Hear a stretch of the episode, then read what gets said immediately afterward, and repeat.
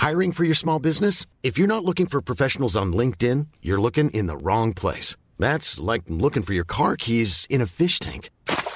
LinkedIn helps you hire professionals you can't find anywhere else, even those who aren't actively searching for a new job but might be open to the perfect role. In a given month, over 70% of LinkedIn users don't even visit other leading job sites. So start looking in the right place. With LinkedIn, you can hire professionals like a professional. Post your free job on linkedin.com slash spoken today.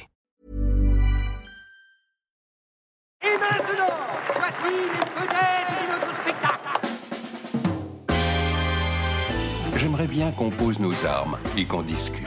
Bon, bah lui, il va me prendre la tête. Jack, je veux que vous me dessiniez comme une de vos françaises. Ah non, et c'est chouchou, je veux, pas la moche. Zut, rezut et rezut derrière Ah, je vois, monsieur se fout de moi. Monsieur fait d'ironie. Mais où est-ce que vous vous croyez, merde? Au cirque? Ben ça, c'est du spectacle. Ça dépasse tout ce que j'ai pu imaginer.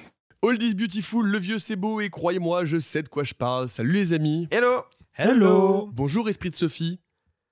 Salut Oh là là, c'est- c'est c'est des grossiers, euh, gros quick. Euh, Je suis un peu enroué. Ouais, non, ça marche pas. Pardon. Euh, alors, C'est le pas- sapin. C'est pas Sophie, c'est Mickey Mouse. hein. Tu confonds tes imitations. Terrible. Ah, et encore, il a pas fait d'accent. Et euh, il fait une très bonne imitation de Brigitte Macron. Ouh là là là là Vous voyez, c'est vraiment du- c'est c'est- c'est ça. Il faut remettre les imitateurs. On, on a- on a perdu. Moi, j'aimais bien. Bah, c'est un métier en fait. C'est un métier, c'est ça. C'est un métier. Ouh là là là là Stop, stop, arrête-toi. Arrête-toi. Alors, le sapin, les cadeaux, le sapin, les cadeaux. On, on- on y retourne, on renvoie à l'épisode, on en reparle un petit bout, ça petit va peu. arriver. On On, en- on y est presque, on y est On presque. en parle un petit peu. Je fais un petit digest en 30 secondes. Allez, c'est parti. Top chrono. Euh, si vous n'avez pas encore écouté l'épisode de vendredi, je vous conseille de le faire parce qu'on va développer beaucoup, beaucoup plus largement ce que je vais résumer maintenant. Mais nous allons lancer là, donc, ce sera disponible dans quelques jours, un abonnement.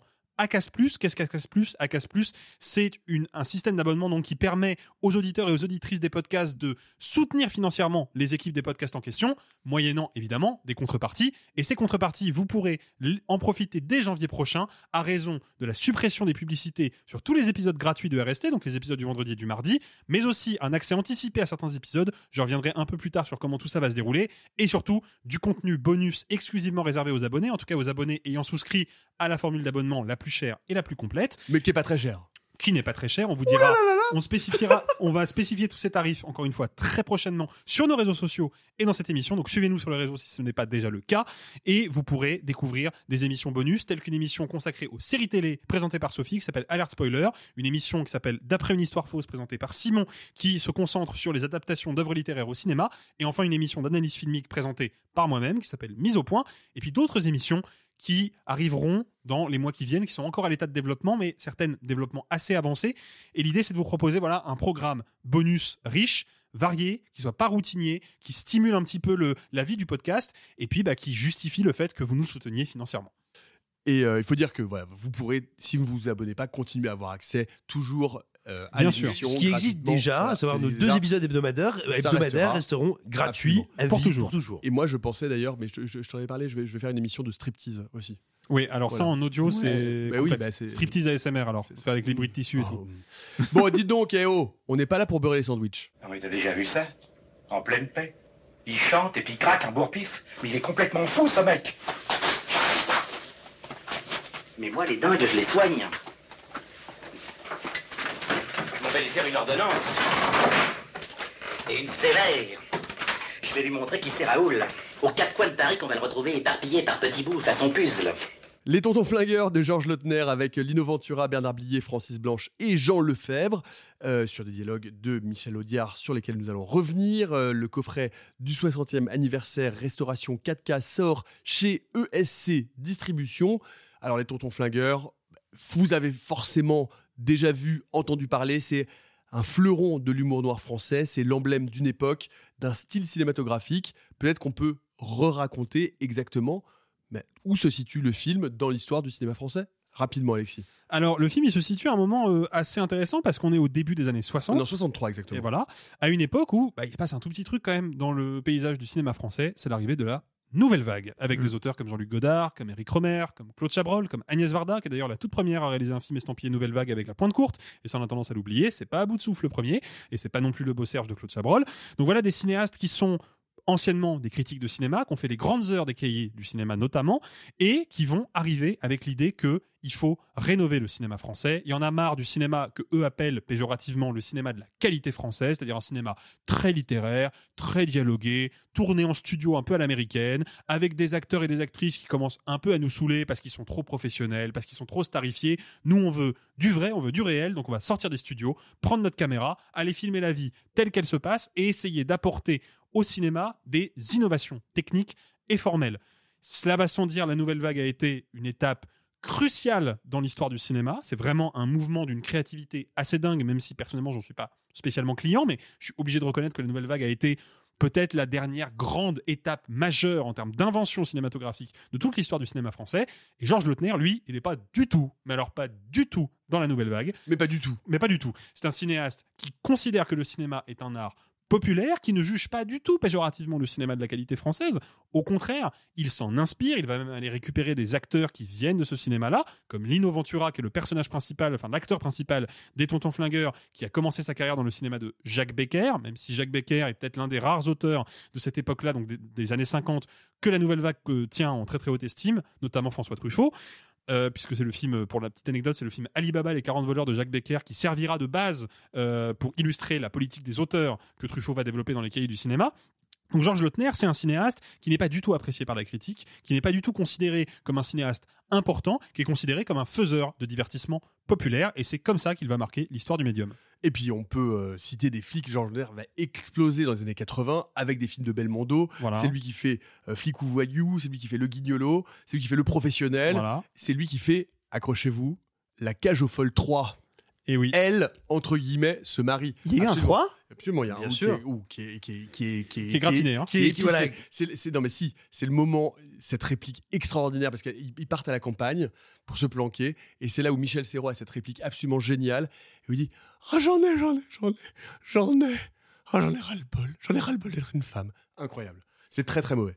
Voilà, évidemment, c'est très, très mauvais. Non, mais en fait, Georges Lautner, c'est ça aussi la particularité, c'est que c'est un cinéaste, et je, je le disais hors micro, Arthur, tout à l'heure, et c'est un peu critique, mais j'assume mon propos. Je pense que c'est parmi les cinéastes qui ont fait le cinéma populaire de cette époque-là, on pourrait citer aussi euh, des cinéastes comme Henri Verneuil, par exemple, ou José Giovanni, dans un, dans un penchant un peu plus euh, polar, un peu plus sombre. Deux hommes dans la Deux ville. hommes dans la ville, Incroyable. évidemment, ou le scénario du trou, réalisé par Jacques Becker d'ailleurs en 1960. Georges Lautner, il a peut-être eu un petit peu plus de chance que de talent. Je pense que c'est pas le meilleur cinéaste de sa génération. Je pense que c'est un cinéaste plan-plan, voilà, qui, qui, aime pas beaucoup sortir de sa zone de confort, qui aime bien faire des tournages simples, où les plans sont simples, où ça va être facile à raconter. Mais par contre, c'est un cinéaste qui a eu des intuitions de génie quand il s'agit de ses collaborateurs, et notamment de Michel Audiard, qui va être le dialoguiste des Tontons Flingueurs, mais aussi des Barbouzes, de Ne nous fâchons pas, de quantité de films que va réaliser Lautner, même après les années 60. D'ailleurs, de mémoire, le professionnel est dialogué par Michel Audiard, si je ne dis pas de bêtises. Et Georges Lautner, voilà, c'est un cinéaste qui va être capable à des moments clés de l'histoire du cinéma français, d'aller chercher des acteurs, d'aller chercher des compositeurs. Michel Magne, qui fait la BO de, des Tontons Flingueurs, qui est une très grande BO, et Michel Magne est un très grand producteur de musique, j'en reparlerai peut-être un peu plus tard. Et puis, évidemment, Michel Audiard, qui vont en fait être les véritables incarnations de son cinéma. Quand on pense aux Tontons Flingueurs, en fait, on pense jamais à Georges Lautner, on pense aux comédiens, et on pense à Michel Audiard. Michel Audiard, évidemment. Euh, Peut-être là aussi un petit mot sur Michel Audiard, sur ses dialogues, sur qui il est, euh, Arthur? Bah ouais, parce que Michel Audiard, c'est un nom que l'on connaît tous, mais peut-être euh, sans vraiment savoir pourquoi, outre le fait que c'est le papa de Jacques. Euh, Michel Audiard, il a une profession qui, est, qui a un peu disparu. Enfin, en tout cas, qu'on cache maintenant. Euh, Oui, c'est plutôt ça, parce qu'elle n'a pas disparu. Voilà, on c'est la ça. cache, c'est Bah, différent. Parce que fut un temps, euh, il faut bien comprendre que dans les années euh, 50-60, là où vraiment euh, Audiard est devenu célèbre, il était écrit en gros, en encadré, dialoguiste. Dialogue par Michel Audiard. Par exemple, si on prend les Tontons Flaggeurs, le scénario est donc basé sur un bouquin de Simonin, euh, adapté par Lautner. Mais les dialogues sont de Michel Audiard. Et c'est là où c'est intéressant. Parce que Michel Audiard, au départ, il est lui aussi critique. Alors bon, il a été critique pour des médias qui n'ont pas été euh, du bon côté de l'histoire dans les années 40. Mais après, il s'est réveillé à être euh, de l'autre côté, donc tout va bien. Non, c'est quelqu'un qui, au départ, vient de la critique, la critique littéraire, et qui est donc à une attache à la littérature très forte. Quand il commence à, à à écrire pour le cinéma en 49, si je me trompe pas, il va avoir un sens très appuyé pour les dialogues sur les métaphores, sur les, figures de style. C'est quelque chose qui va devenir sa patte. Si on pense à des dialogues, à des répliques cultes de ces films-là, de ce cinéma de papa, on va dire ça comme ça, justement, qualificatif qu'on donne justement à ce cinéma en opposition à la nouvelle vague.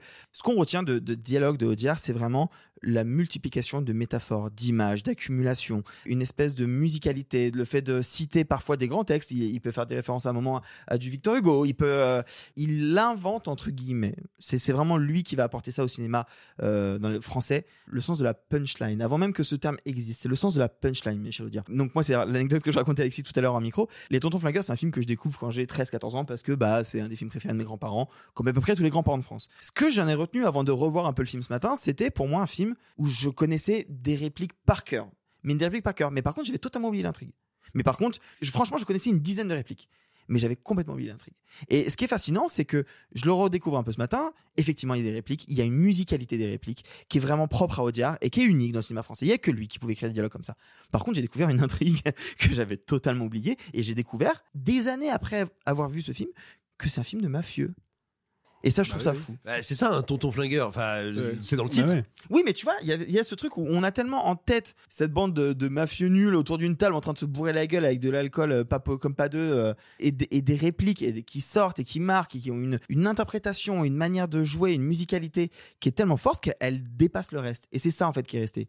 Un mot justement sur l'art de la réplique, euh, ou Simon peut-être sur l'art de la réplique chez Audiard. Et ce qui est absolument génial, c'est que euh, il y a effectivement un, phrasé, il y a, une, imagerie dans, le- dans- dans les métaphores, etc.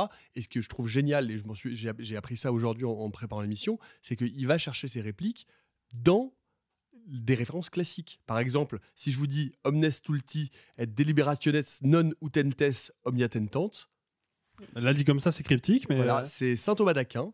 Et si c'est traduit littéralement, ça veut dire tous les idiots et ceux qui ne réfléchissent pas tentent tout. Les cons, Idest, les cons, ça ose tout, et c'est même à ça qu'on les reconnaît. Non, mais c'est- c'est- c'est- moi, j'a- moi, j'adore cette, idée- j'adore l'idée qui va chercher finalement des proverbes, des expressions dans l'histoire euh, de la pensée, de la littérature, mais, etc. mais oui, parce qu'on a, on a beaucoup caricaturé et on reçoit encore aujourd'hui souvent euh, l'image d'Audiard comme, euh, on va dire, un espèce de dialoguiste, de scénariste qui euh, écrirait comme ça des, des échanges très colorés, euh, très typiques, très un peu vieille France, avec, mais on, on l'a dit, hein, des métaphores, des trucs, des machins.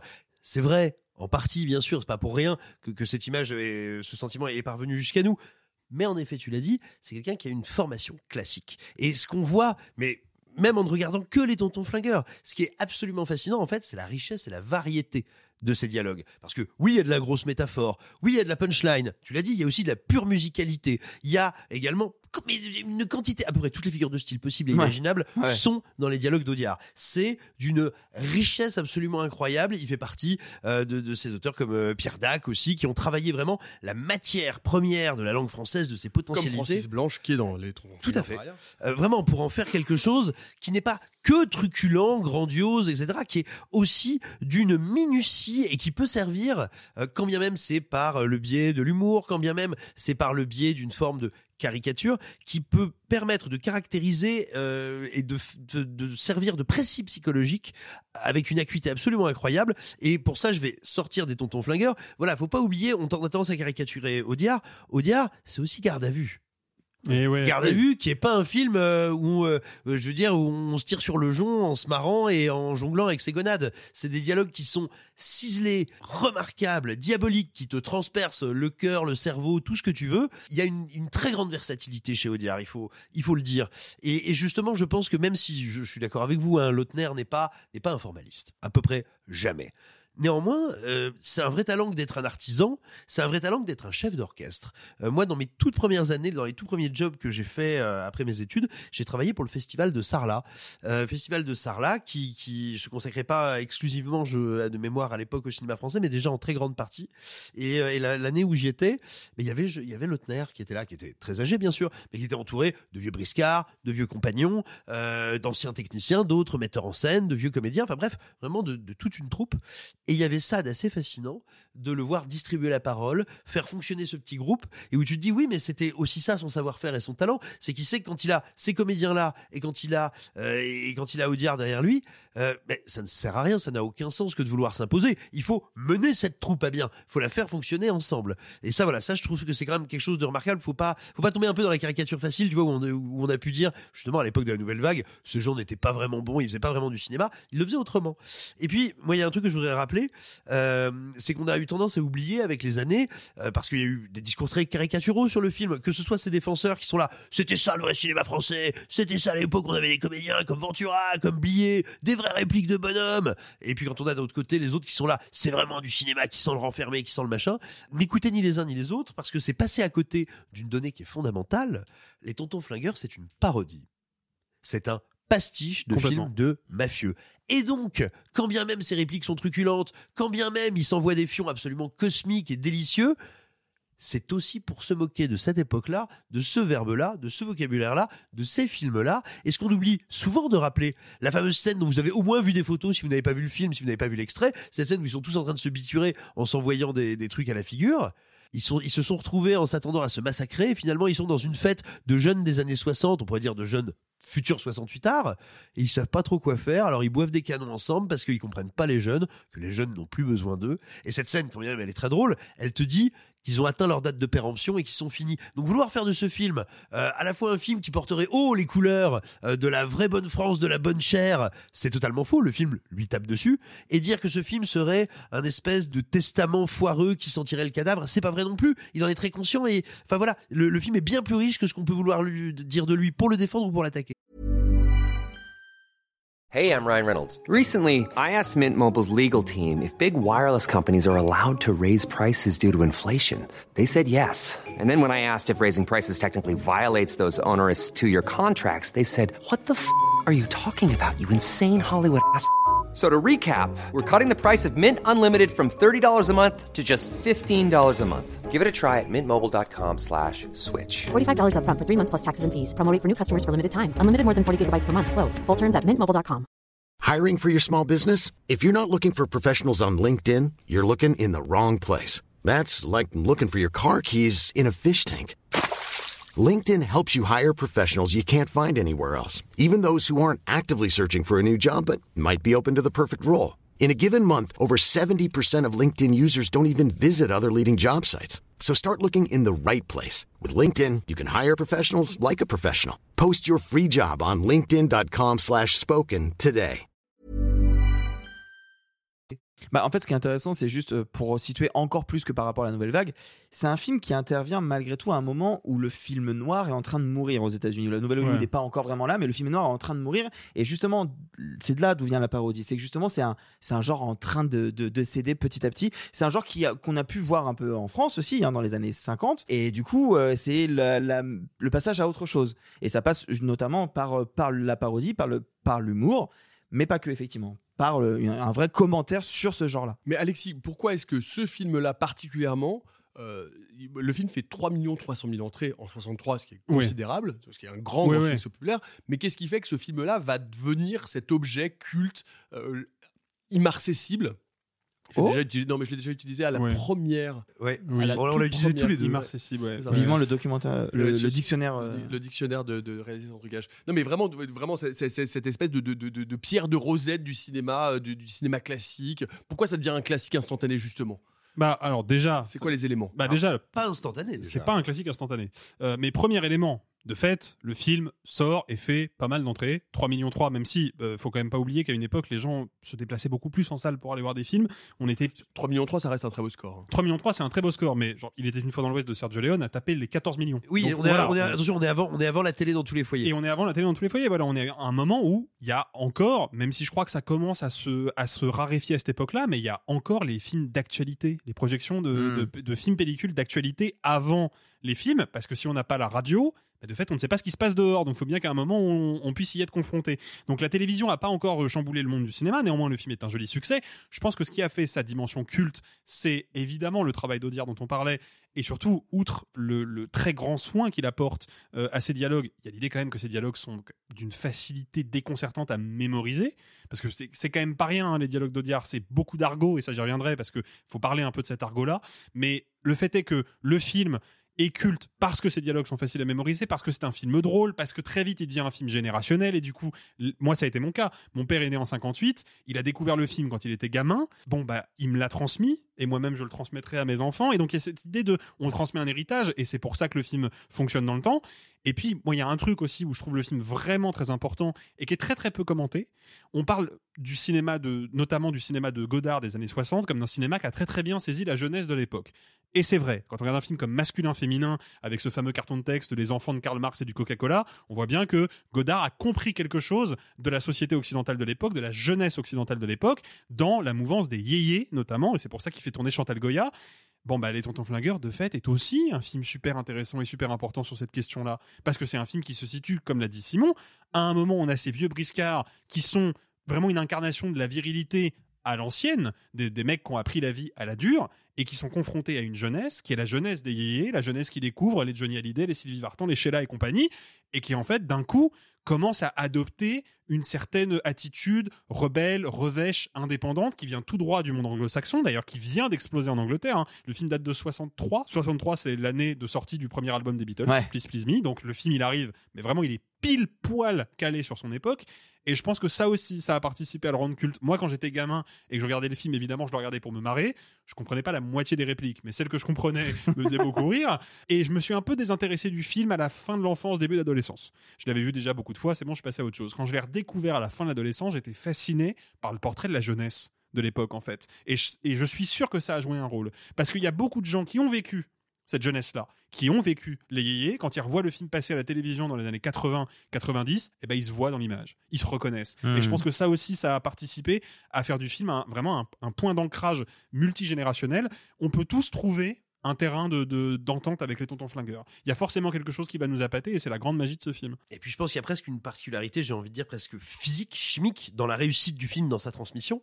Si c'est un film qui arrive avant que la télé soit répandue dans tous les foyers, néanmoins, ça va être un des premiers films, quand la télé sera très répandue, à être, multi, à être multidiffusé massivement.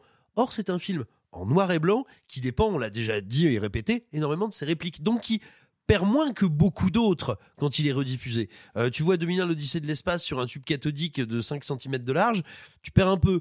Euh, les tontons flingueurs, il te reste le cœur du film. Et donc Ouais. c'est un film qui va très facilement pouvoir se transmettre quand le médium télé va, va prendre son essor. Bah, Je pense que Mais, mais attends, mais t'as t'as vu 2001 toi du coup à la télé? Pardon. non mais je, je je sais pas, j'ai sorti un titre au hasard, c'est Ouais, quoi ouais. C'est un film? Non, non, non. c'est un livre surtout avant. Ah, Euh, euh, le Clark Kent, c'est ça. On est parfait. C'est ex- exactement ça. Comment est-ce qu'on peut redécouvrir Alors, qu'est-ce qu'on peut dire, par exemple, euh, à nos auditrices et nos auditeurs qui connaissent ce film de nom, qui l'ont pas vu? Qu'est-ce qui, pourquoi est-ce qu'il faut voir aujourd'hui? Qu'est-ce qui est important euh, quand, euh, pour, quand on regarde les, tontons flingueurs? Alexis. Bah parce honnêtement, euh, des castings comme ça, on n'en voit pas souvent. Et Mm. en fait, c'est con, hein, mais quand on s'intéresse au cinéma français, assez rapidement, euh, la tronche de Lino Ventura ou celle de Bernard Blier vont venir euh, devant nos yeux. Bah c'est c'est le moment où pour moi ils sont euh, chacun dans leur domaine, hein, euh, au paroxysme de leur art. Déjà d'av- d'avoir juste ce duo Ventura-Blier qui va être le duo au cœur de la, de la dramaturgie du film, je trouve que ça fonctionne super bien. Il y a un tout jeune Claude Rich aussi. C'est un film, c'est vraiment une comédie familiale. Donc en fait, si des, si des gens qui nous écoutent l'ont jamais vu, découvrez-le avec des potes, découvrez-le avec votre famille, découvrez-le avec vos enfants, parce qu'en plus il y a plein de séquences dans le film où ils se tirent dessus avec des pistolets à silencieux qui font des bruits rigolos, et ça pour les gamins c'est imparable, c'est sûr que ça va Tu fonctionner. parles de toi là? Bien sûr, évidemment. Et poum, poum. Voilà, ça marche à, à tous les coups. Euh, ouais, dé- découvrez-le pour ça et découvrez-le pour, pour la découverte d'un verbe euh, qui, il faut le dire, et c'est pour ça que je voulais parler de l'argot, n'existe plus aujourd'hui. Mm. Le français que nous on parle dans la vie de tous les jours aujourd'hui, il a des mots d'argot qui sont des mots d'argot relativement récents. Par exemple, le mot somme, c'est un mot arabe. C'est venu d'abord, ça s'est généralisé dans les, milieux où il y avait des populations immigrées, et puis de fait, de fil en aiguille, ça s'est généralisé. Aujourd'hui, tout le monde utilise le mot somme. Bon, bah, le mot somme, c'est un mot argotique. Il fait pas partie de la langue française Mais vous dites seum à n'importe quel Français d'aujourd'hui, il sait exactement ce que vous dites. Et bah c'est Pas la même mère, chose à hein, l'époque. Euh, Peut-être pas ta mère, mais ta mère, par contre, si je lui dis Grisby, je pense qu'elle sait de quoi je parle. Alors que les populations actuelles, c'est plus compliqué. Euh, les jeunes, notamment, euh, Grisby, c'est un synonyme argotique de d'argent. Le fait est que, voilà, pour moi, c'est ça aussi qui me fascinait quand j'étais gamin, c'est que, encore une fois, mes parents étant, ayant grandi en région parisienne où l'argot était très très ancré et ils sont nés tous les deux en 58, bah, l'argot, ils le connaissent. Voilà, c'est des mots qu'ils connaissent. Euh, par exemple, si je vous dis, t'as les portugaises en sablé, je pense que Arthur me regarde et ne sait pas de quoi je parle. Je ne sais pas T'as les oreilles bouchées. Voilà. Moi, j'ai grandi. Je ne connais pas du tout cette. Ça veut dire t'as les oreilles bouchées. Moi, j'ai grandi avec ce dialecte-là. J'ai grandi avec ces phrases d'argot. Et quand je regardais les tontons flingueurs, j'étais fasciné parce que j'apprenais des nouveaux mots, en fait. Ouais. Genre, j'apprenais une langue qui se parlait plus aujourd'hui, qui était la langue du passé. J'avais l'impression d'être vraiment connecté à une sorte d'histoire de la langue, quoi. C'est marrant parce que c'est marrant que tu l'aies vécu comme ça parce que moi je l'ai vraiment vécu comme je ne comprends pas ce qu'ils disent. Je trouve que c'est- hyper rigolo, mais je sais pas pourquoi je Mais c'est là, c'est là aussi où ça devient absolument génial. Moi, je, euh, et ça, je me le suis verbalisé évidemment en vieillissant, et c'est comme ça que j'aborde le film et de manière générale les dialogues d'Audiard, quel que soit le, film en question. Pour moi, il n'y a pas de différence de nature. Il y a simplement une différence de degré entre écouter une ligne de dialogue de Michel Audiard et écouter un plan de guitare de Jimi Hendrix. Pour moi, c'est la même chose. C'est-à-dire que ce qui compte, c'est la musicalité Mm. et c'est le tempo. Il y a un titre très connu d'un film réalisé pour le coup, et pas seulement écrit par Audiard, qui s'appelle Faut pas prendre les enfants du bon Dieu pour des canards sauvages. Je- Très titre. honnêtement, je ne sais pas ce que ça veut dire. Mais je m'en fous parce que la musicalité du titre me fascine. La première fois que je l'ai lu, je l'ai retenu, je le retiendrai toute ma vie parce que je suis fasciné par cette musicalité-là. Et le, le, le- les Tontons Flingueurs est bourré de ça, bourré de ce genre de répliques qui sont avant toute chose des éléments musicaux, des éléments rythmiques, des lignes mélodiques en fait. Quand il y a euh, par exemple Lino Ventura, je crois qu'il met une énorme euh, une énorme patate à un, à un Ouais. mec sur le sur une péniche et le mec tombe dans l'eau et commence à se noyer. Et il y a Francis Blanche qui fait c'est curieux cette manie qu'ont les marins de faire des phrases. Alors déjà de une, je suis pas sûr que les marins aient la manie de faire des phrases. Je ne sais pas du tout ce que ça veut dire. Ça me fait rire parce que Francis Blanche le dit d'une manière hilarante et parce que la phrase est absurde, mais en fait, au-delà du rire, ça me fascine parce que je, cette phrase-là, c'est la phrase parfaite. Il, il pouvait pas y avoir une autre phrase à ce moment-là. Mm. C'est- rythmiquement et mélodiquement parfait. Et pourtant, encore aujourd'hui, je sais pas vraiment ce qu'il veut dire. Et, quoi. et ce qui est fou, c'est qu'on on on l'a souvent dit d'ailleurs autour de cette table, et je suis le premier à le dire parce que moi, c'est vraiment quelque chose qui peut me freiner dans un film actuellement. Quand il y a des dialogues trop écrits, euh, souvent ça sonne faux. Il y a ce côté un peu, ce n'est pas naturel, personne ne parle comme ça. Et il y a quelque chose avec Audiard qui fait que, eh ben qu'importe, on croit à, à cette poésie-là et elle fait partie de, de ce récit-là, et, c'est quelque chose qui n'est plus possible aujourd'hui, je pense. Non, c'est pas que c'est plus possible. Alors, je pense pas du tout que ce soit plus possible aujourd'hui. Je pense que c'est dû à une méthode, une méthodologie, une méthode de travail. Les films d'Audiard, comme pour les effets spéciaux, il y avait les films avec de Ray Harryhausen, cet homme qui utilisait la stop motion, l'animation. Bah, on faisait des films autour de cette technique. Les films d'Audiard, ils sont faits autour d'Audiard. Ouais, ouais, c'est Ça vrai. fonctionne parce que le le, le premier plan, si j'ose dire, c'est le dialogue. C'est pas que tout d'un coup, on, on a, on, a, on a fait le film, on a fait le casting, puis arriverait Audiard qui dirait tiens, hop, tiens, je t'ai pondu trois bricoles, machin. Tout le dispositif de cinéma est fait autour de ce dialogue. Et comme c'est la centralité du projet, du coup, ça fonctionne parce que tout est, tout est tourné autour de ça. C'est la raison pour laquelle tu peux encore regarder aujourd'hui un film qui est pourtant pas un de ses meilleurs, qui a des petits côtés un peu Z par endroit, qui est gentiment misogyne, mais qui a des espèces de, de fulgurances de génie, qui s'appelle, qui est un des meilleurs titres du monde, qui s'appelle Comment réussir quand on est con et pleurnichard. Et et avec Jean Carmé qui est absolument incroyable. Bref, mais oui, c'est parce que je- comme le dialogue est au centre, c'est- tout le reste est accessoire et, Et c'est plus ça le personne plus ne important. fonctionne comme ça aujourd'hui. Oui, il suffirait de le refaire. Par ailleurs, Personne c'est ne fonctionnait amusant comme ça à parce l'époque. que Le, le dernier film dialogué par Audiard, c'est précisément La Cage aux Folles 3. Ouais, c'est le sort de dernier. manière posthume. C'est le dernier. Bref. Mais ouais, le- pour, pour- pour prolonger un peu le, le point de Simon aussi, il y a un truc, et ça pour le coup, c'est un artisanat qu'on a perdu, en tout cas majoritairement perdu. On n'écrit plus vraiment les dialogues aujourd'hui pour des acteurs ou des actrices. Ça se fait plus trop. Ou alors, vous avez un cinéaste ou une cinéaste qui est aussi scénariste et qui va écrire un personnage avec déjà en tête la personne qui va le jouer. Je pense que c'était évidemment le cas pour Portrait de la jeune fille en feu avec Adèle Haenel. Il était évident que Céline Sciamma a Évident. dessiné ce personnage et lui a donné ses lignes de dialogue parce que savait qu'Adèle Haenel allait les incarner. Tu l'as vu toi le portrait de le- Bien sûr, je l'ai vu. Portrait de que la le jeune film est fille en super. Ah non, Euh, c'était. Très beau film. Oui, moi je l'ai vu, c'était lui. C'était Euh, lui. Nous confond pas. Euh, non, mais là, pour le coup, par exemple, c'est c'est une notoriété euh, commune. D'ailleurs, Alexandre Astier l'avait relevé dans une interview. Il avait bien fait de, de rappeler ça. Il y a quelque chose de magique chez Bernard Blier, c'est qu'il a une élocution Mm. absolument Ouais. Il n'y a pas une consonne ou une voyelle qui est bouffée, et pourtant ça va à 200 à l'heure. Et ben, quand Audiard écrit le personnage de Raoul Wolfoni, qui est donc le personnage de Bernard Blier, il écrit des lignes de dialogue pour Blier, et il y a que Blier qui peut les dire. C'est des lignes de Mm. dialogue très sèches, très rapides, avec beaucoup de mots, beaucoup de consonnes qui vont à, à 200 à l'heure. Il y a que Blier qui peut les tenir. À l'inverse, quand dans un autre film de Lautner, Le Pacha, il écrit des répliques pour Jean Gabin, ben là il va écrire des répliques qui sont très lourdes, très sentencieuses, parce que c'est le vieux Gabin, il a plus l'énergie Mm. d'avant, il lui faut des répliques qui soient euh, impactantes et un peu monumentales. Et en fait, il écrit vraiment pour les comédiens, ce qui fait que en définitive, il a jamais été que dialoguiste. Même sur un film comme Les- Tontons Flingueurs, il est aussi scénariste parce que les personnages n'existent pas tant qu'il n'aura pas donné quelque chose à dire. Et c'est ce quelque chose à dire qui, qui transforme tout, quoi. Une raison de voir les tontons flagueurs aujourd'hui quand on l'a pas vu, Simon? Bah, euh, pour- savoir pourquoi il faut pas toucher au Grisby. Arthur. Bah, pour les mêmes raisons que je l'ai redécouvert ce matin, parce que ce n'est pas qu'un film de dialogue, justement. On en a beaucoup parlé, c'est le cœur de ce pourquoi il est connu aujourd'hui. Mais ce n'est pas que ça. Et au contraire, c'est un commentaire de son époque, de ce, de, du mouvement artistique dans lequel il s'inscrit. C'est beaucoup plus que des dialogues, même si les dialogues sont absolument truculents. Moi, moi, je dirais juste parce que, enfin, il y y a plein de, de répliques connues, évidemment. Euh, les cons, ça ose tout, etc. Moi, il y en a une, mais vraiment ma réplique, celle qui, celle qui que j'aime par-dessus tout, c'est quand il va foutre la, dynamite dans la bagnole et qui dit euh, alors il dort le gros con. Ouais. Bah, il aura encore mieux quand il aura pris ça dans la gueule. ça c'est mer- merveilleux. C'est merveilleux. Ça c'est merveilleux. Mais euh, moi, écoute, euh, alors c'est quoi? Je vais donner une raison de voir le film et enfin, je vais même en donner deux. Une directement liée au film. Moi, je trouve que le personnage du majordome joué par Robert Dalban, c'est à pisser dessus de rire avec ses yes sir à répétition là. Je, trouve, je le trouve incroyable et c'est vraiment un petit personnage secondaire en plus, mais il a tellement de soins, c'est assez magique. Et deuxième raison, si vous êtes euh, plutôt jeune, en tout cas, si vous euh, parmi les gens qui nous écoutent, s'il y en a qui aiment beaucoup écouter du rap, bah, il va falloir aller regarder les films de Michel Audiard en fait, parce que Arthur l'a dit en début d'émission et c'est vrai, c'est une machine à punchline, que ce soit dans ce film-là ou dans d'autres qu'il a pu écrire. Mais vraiment, enfin, c'est, il y a un talent pour asséner des répliques chocs qui vont euh, désarçonner tout le monde, y compris le spectateur, qui est, qui est assez dingue quoi. Et d'ailleurs, si le sujet vous intéresse, il y a la chaîne Calmos, qui est une chaîne YouTube très intéressante, qui a fait une vidéo d'une vingtaine de minutes sur euh, le secret des répliques cultes de Michel Audiard. Eh bien, profitez donc du, de ce coffret 60e anniversaire et de cette restauration 4K chez ESC Distribution pour revoir Les Tontons Flingueurs de Georges Lautner avec donc bah, Lino Ventura, Bernard Billet, Francis Blanche, Jean Lefebvre et tant d'autres. Et puis vous pourrez nous dire si vous êtes plutôt euh, tonton flingueur ou tonton euh, tringleur. C'est un, c'est un film. Ouais, ouais, Non, c'est vrai. la Absolument. parodie porno du film Les Tontons Tringleurs. ouais. Absolument, Les Tontons Tringleurs, vous pouvez me Je- dire ça. Qui n'a pas été dialogué par Michel Audiard. Touche-moi le Grisby, salope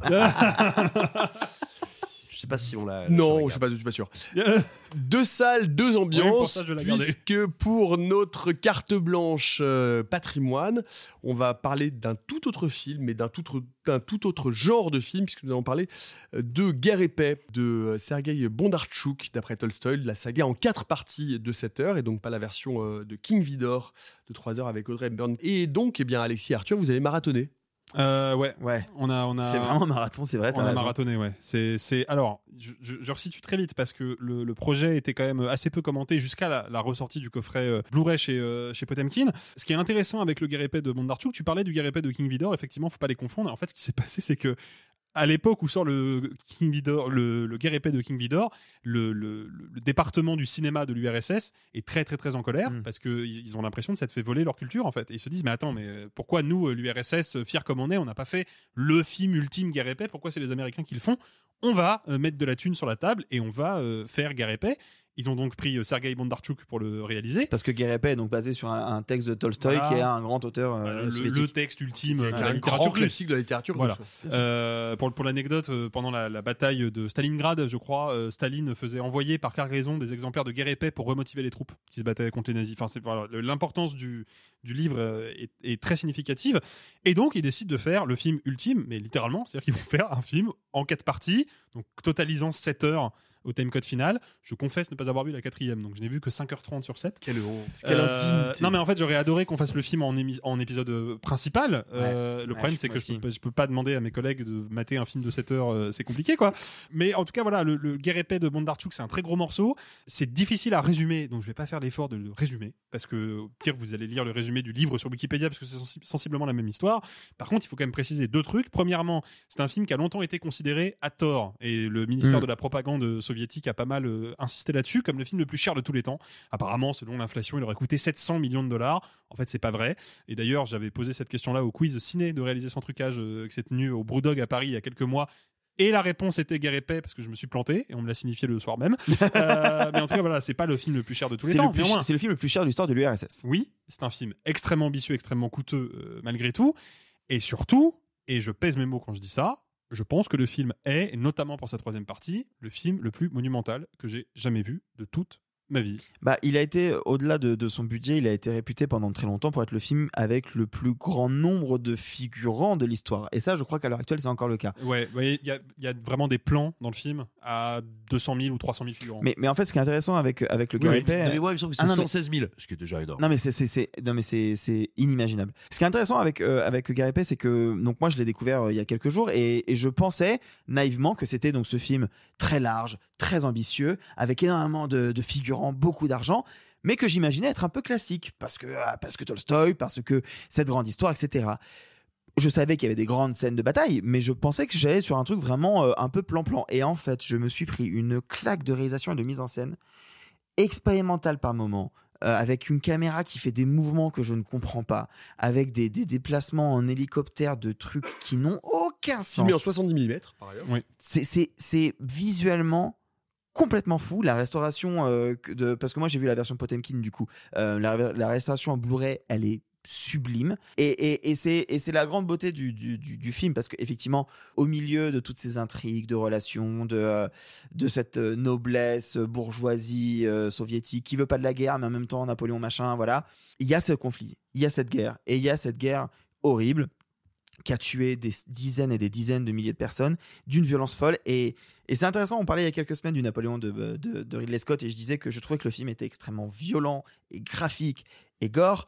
Et alors, je dirais pas la même chose de Gary Pay, néanmoins, putain. il a une manifestation de la violence qui passe par contre par les mouvements de caméra et parce que la caméra décide de faire. Il y a l'impression que la caméra est aussi folle que le conflit en lui-même. Et elle fait des trucs qui n'ont pas de sens. C'est dingue. C'est le film sur les scènes de guerre le moins académique que puisse penser, alors que je pensais que c'était justement tout l'inverse. Non, mais c'est une folie absolue. Ils, ont, ils, ils font des plans de grue absolument délirants au-dessus de l'armée, euh, qui ont nécessité en plus des constructions très rudimentaires, parce qu'on on n'avait pas du tout les technologies aussi modernes qu'aujourd'hui. Donc il y, a des- plans d'hélicoptères euh, interminables, avec des, chevaux qui tournent en cercle et de la fumée partout. Enfin, vraiment, c'est un film qui a parfois des relents d'apocalypse. Il y a un plan, moi, qui m'a séché, qui est à la fin de la deuxième partie, où justement l'armée napoléonienne entre sur le territoire russe et on a vraiment un plan qui est filmé en plus de, de- en haut d'une petite colline et on voit la, la colline qui débouche sur une, une vallée, il y a un fleuve au milieu de la vallée et le fleuve doit être je pense à vue de nez à 2 km de la caméra. Il y a des figurants qui marchent de la caméra jusqu'au fleuve. Donc il y a vraiment 2 km de figurants. Il n'y a aucun effet spécial numérique, hein, bien évidemment, on est en Ah bah non. 67. Donc juste, et c'est un plan d'establishing shot, juste un plan de situation, et c'est le plan final de la partie. Donc c'est vraiment genre, tiens, prends ça, c'est cadeau, 100 000 figurants sur la Mais- gueule, vas-y amuse-toi. Mais c'est parce, qu'à l'époque. C'est n'importe quoi. Mais parce qu'à l'époque, on aurait utilisé des décors artificiels. Tu sais, les décors peints en fond machin. Et en fait, lui, c'est pas du tout ce qu'il veut faire. Lui, il filme. bah, il a, il a le terrain de l'URSS. C'est gigantesque comme terrain. Il peut tourner en décor euh, réel. Et ce qu'il en fait, c'est fou. Et, et euh, Bondarchuk, au départ, c'est un acteur. Ouais. Et quand il réalise Gary Pay, il a fait qu'un seul film au préalable. Et donc, il faut imaginer que ce film de quasi 8 heures, c'est son deuxième long métrage. Ce film, avec cet argent-là, avec cette ambition-là, avec cette pression sur les épaules de gars, tu vas faire notre guerre épée à nous, dans une époque où le conflit, il est euh, bif-bof, la guerre froide, c'est incroyable. Et il y a un dernier truc que j'aimerais dire, parce que ça peut faire peur, un film qui dure 7 heures. On va pas se mentir, ça peut faire peur. La première partie dure 2h30 et chaque autre partie dure 1h30. Ouais, mais la première partie est scindée en deux. Donc Oui. techniquement, vous pouvez regarder 1h, 1h20, 1h30, 1h30, 1h30. En fait, c'est une série.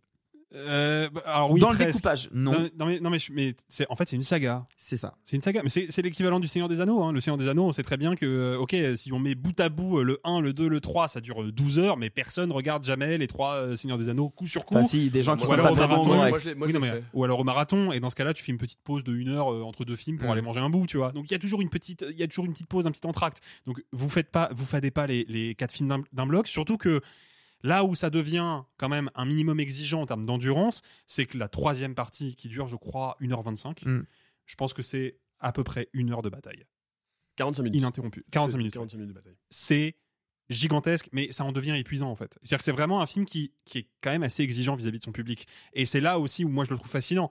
C'est qu'on est en 67 et le film est, est tellement avant-gardiste et tellement jusqu'au boutiste qu'il ringardise encore des productions actuelles. Ah, mais, et, mais- et je, mais mille fois. Vraiment, mais pour le coup, en termes de violence, même si le film est quand même moins démonstratif que le Napoléon de Ridley Scott, Ah, les- les- ils ont tué les chevaux sur le, sur le tournage. ah non mais oui, c'est justement, c'est Ouais. à ça dont je voulais parler. Ouais. Il y a clairement des, des animaux qui font maltraiter, donc attention, euh, le film est quand même violent Et il y a des images qui, moi, m'ont un peu retourné, notamment Ouais. une fois où il y a un canonnier qui est, en train, qui est en train de tirer une pièce d'artillerie, et d'un coup, il baisse les yeux, et en fait, il se rend compte que le boulet qui est tombé 30 secondes plus tôt lui a arraché la jambe. Et il y a vraiment un gros plan sur la jambe allongée au milieu du, euh, du terrain de guerre. C'est méga hardcore, surtout pour un film de 67, parce qu'en plus, on est souvent habitué aux films des années 60 américains, où il y a quand même encore un petit peu une limitation sur les images de violence et tout, même si en 67, ça commence à s'inverser, mais pas jusqu'à ce degré-là.